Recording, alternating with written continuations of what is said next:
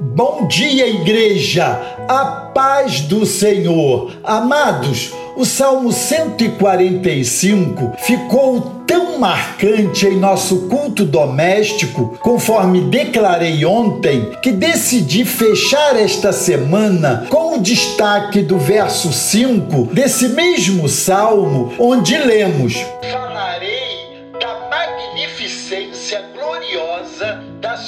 Majestade e das tuas obras maravilhosas. Boa parte das nossas ações são condicionadas ao nosso padrão de pensamento. É comum ouvirmos em noticiários sobre jovens delinquentes a informação de que antes de cometerem seus crimes expuseram suas mentes a filmes e jogos recheados de violência. A exposição da mente a qualquer tipo de pensamento resultará em nossas atitudes. O salmista convida seus leitores a meditar. Ele não estava falando de meditação zen ou qualquer outro tipo de experiência de esvaziamento da mente. Pelo contrário, o meditar bíblico significa concentrar o pensamento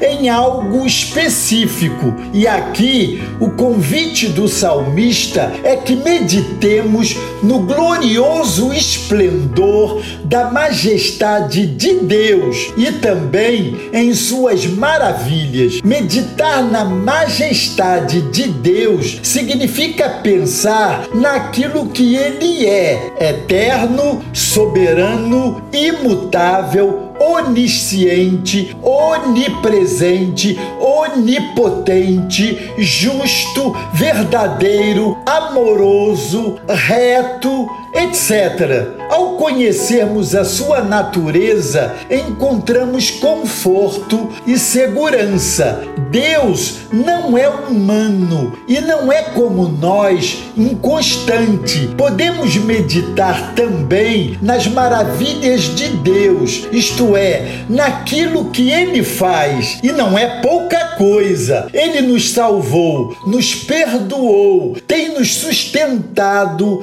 e ajudado. Sua misericórdia tem estado conosco dia após dia. E quantos milagres ele tem feito por nós, visíveis ou não, podemos saber que suas bênçãos têm permanecido sobre nós. Amados, mude a sua forma de pensar. Se os seus pensamentos pessimistas têm tornado sua vida amarga, é hora de renunciar a isto. Em nome de Jesus, Deus tem vida abundante para você e quer sustentar a sua vida cada dia mais. Deus os abençoe.